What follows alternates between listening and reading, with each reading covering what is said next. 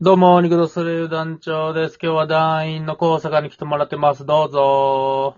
あすいません、どうも、高坂です。よろしくお願いします。よろしく。いやいやいや、まあ、これラジオトークで私こうやって、まあ、ポッドキャスティングしておりまして、えーなんか萌えギとやったりですね、してはりましたね。はい。そうそう、まあ、いろいろ、えー他にもいろんな人にいろんなことを聞いたりね、萌木にはスペインのこと聞いたり、えー、えー、大の吉田ミルクには、まあ、簡単な男の料理、一人暮らし男料理を聞いたりとかいろいろしてますし、まあ、せっかくなんでね、団員とかともこうやって、まあ、コミュニケーション取れたらなということで、まあ、今日は高坂を読んだんですが、まあ、高坂ではやっぱり、東大阪のローソンで唐揚げくんをインド人に売ってるっていうイメージではあるんですけど、 インド人かどうかはちょっとわからないんで、そこはちょっとあんまりこう、イ ンド人って言い切らない方がいいかなと思うんですけど、はああ、そうですか。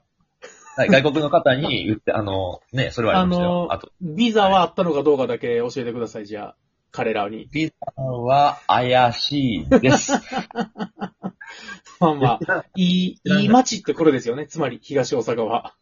あそうです、多様、多様性の街そです。の、そうですよはね。人種のサラダボールというか、はい。非あ常のにい、いト。リス、トリス対応、トリス対 応でも、トリスのウイスキーをね、あの、国民の方が、たりとかね、ありましたよ。ああ、やっぱり、ジャパニーズウイスキーも人気ですからね。やっぱり、はい。うん。まあまあ、高速ではやっぱり東大阪のローソンか、やっぱヒップホップじゃなかろうかということで。まあ私もね、日本語ラップはちらほら聞くんですけれども、やっぱ高坂はもう、はいはいまあ、ラップ、ヒップホップ好きじゃないうんそうですね。なんで、この、やっぱ、我々がいかにしてこうヒップホップに救われたか、そしてヒップホップにハマったかっていうのをね、あそれね。ちょっとラジオトークの12分で語れたらなと思ってて、高坂なんかはこの、どのタイミングでハマったわけヒップホップっていうもの。そもそもだって小学生ぐらいの時は、さすがに、年代的にもまだヒップホップ聞く感じじゃないでしょそうですね。ただあのね、やっぱ思い出してみたら、あうのー、ビーストウォーズって、そのさんももちろんご存知だと思うんですけ ども。伝説のあ、そうはい伝。説のはい。あれはポリゴンアニメ。あのーはい。オープニングでしたっけあのー、あの、ラップの曲だったんですよね。そうですね。超生命体ビーストウォーズね。うん。そうですね。ビーストウォーズの あれ。なん、なんて人が歌ってたんやったかなあれ。ちょっと今パッと調べてみよう。ビーストウォーズの曲ね。あの、あまあではい。確かに、俺、ああまあその、玉橋兄弟。玉橋兄弟。はいはいはい。 83年生まれ、だから小58年、今年37歳の世代からすると、やっぱり、一番最初に触れたラップっていうのはどうしたってやっぱ、イーストエンド入りだよねになってくるのよ。貞山さんはそっか。小学校はい2、3年がだよね全盛期で、はいはだい、よね。大ブームの後、はい。やっぱそのラップってものを忘れるじゃない。ええええええ忘れてますね第2の、第2のセンセーショナルな一撃がやっぱビーストウォーズでした。ああったな、やっぱこういうやつっていう。二発目でやっぱ食らうわけや。やっぱ、ううん、そうなのよ。あの、ちょっそと今れが、後ろファーストインプレッションですか、いや、それで、これやったんですけど、正直ね、今聞くとそんなあの別にね、悪い曲でもないし、まあ、かっこいいなと思うんですけど、なんか当時、あれこれ日本語のこのラップなんかかっこよくないな、みたいな感じだったんですよ。なんかまあ、確かにね、今生まれたままなんたらこのパワーみたいなやつでしょ そその乗せ方、フローね。で、多分ね、なんか弟と喋ってて、なんかヒップホップって、もっと、なんかアメリカの、こうなんか、ニューヨークストリートで、こう、焚き火焚きながらなんかこう、熱いダウン着込んだ奴らがやってるやつなんじゃないのみたいな。もっとかっこいいもんや と。っていう、なんかそういうイメージだな。もっとみんなゴッサムジャケット着てるやつでしょと。そうそうそうそうそう。なんかそんな感じやったんですけど、で、結局そこから、だから何年か、やっぱ聞かなくて興味が出てなかったんですけど、ビーストウォーズ事変よね、やっぱそれは。ビーストウォーズで、一遍ラップから離れてしまうっていう。やっぱちょっとやっぱ離れるとこになるんですね。ねうーん。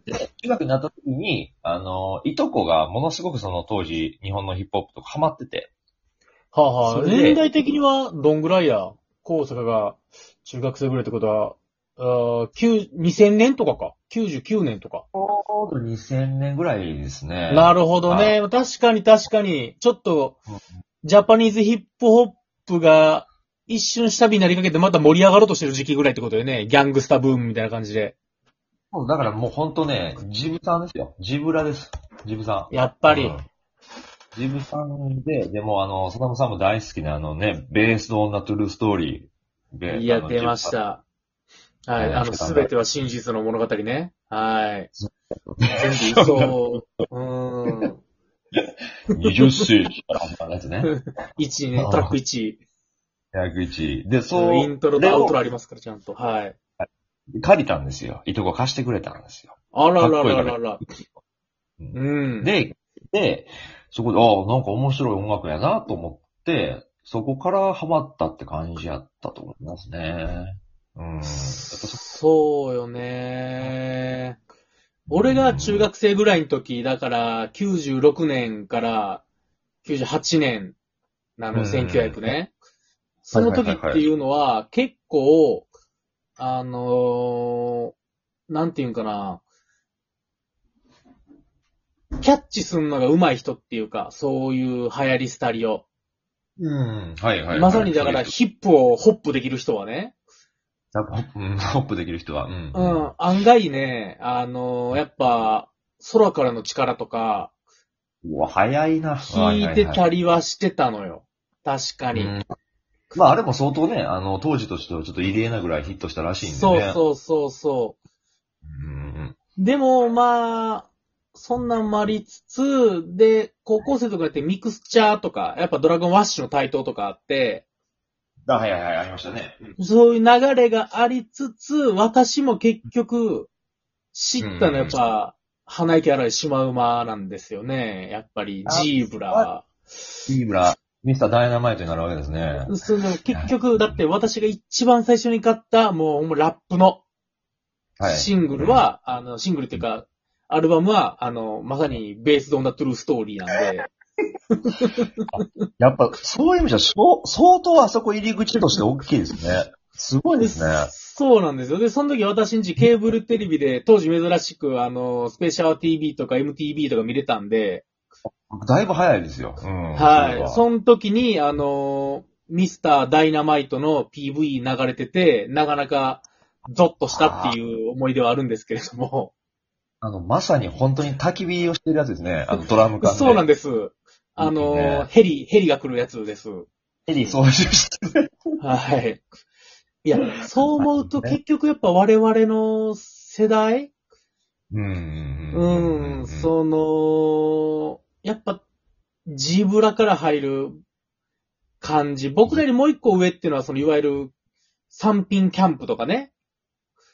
あ、いえ、はいはいはい。もうちょっと上の方。方っていうのは、もうちょい手前からヒップホップしてるけど、僕ら一旦、そのうんうんう、ん一瞬ヒップホップが元気ないというか、やっぱりアンダーグラウンドな、インディーズな感じの世界観からちょっと、ファッションとしてギャング系とかさ、b ボーイが流行り出して、まあ、みんななんかそういう服し聞いてましたからね。当時ねそうそう、ダボダ。ボのズボン、腰パンみたいな。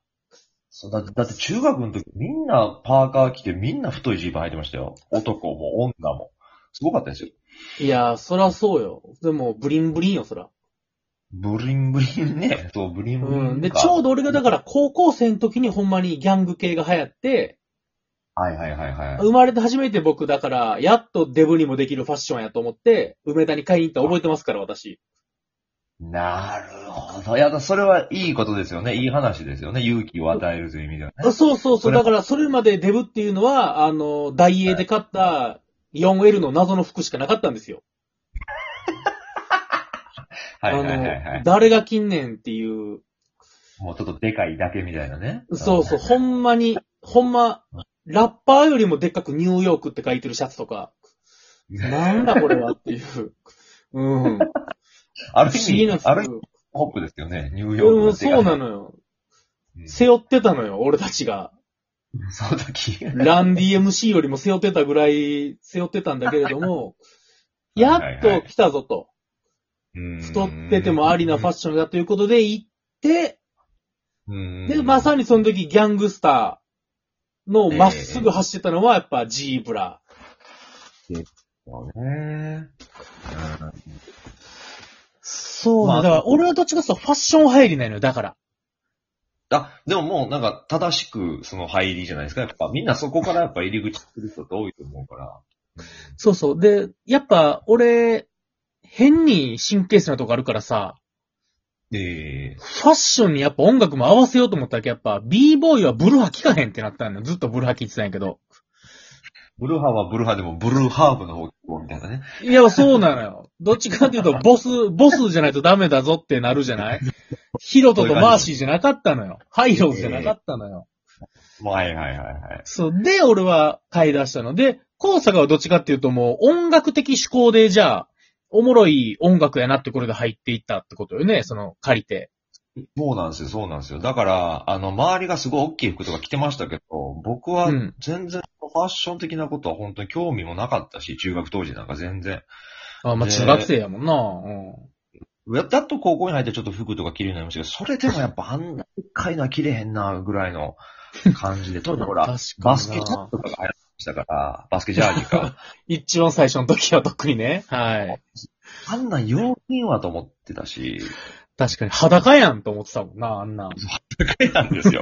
ほんとほんと。ノースリーブって、何やこれみたいなね。だだから、ちょっとそれをさらにもっと遡ってみると、弟と喋ったことがあるんですけど、うあん。のあ、ごめんなさい。ほぼちょっとね、もう、12分経っちゃうので、ちょっと次回に引き継いでいいですかまあいいです、いいおです。まあ、わ弟に話したっていうくだりから、かりました。ちょっと終わりだちょっと思いのが熱くなってしまったんで、次回お持ち込みしまーす。はい。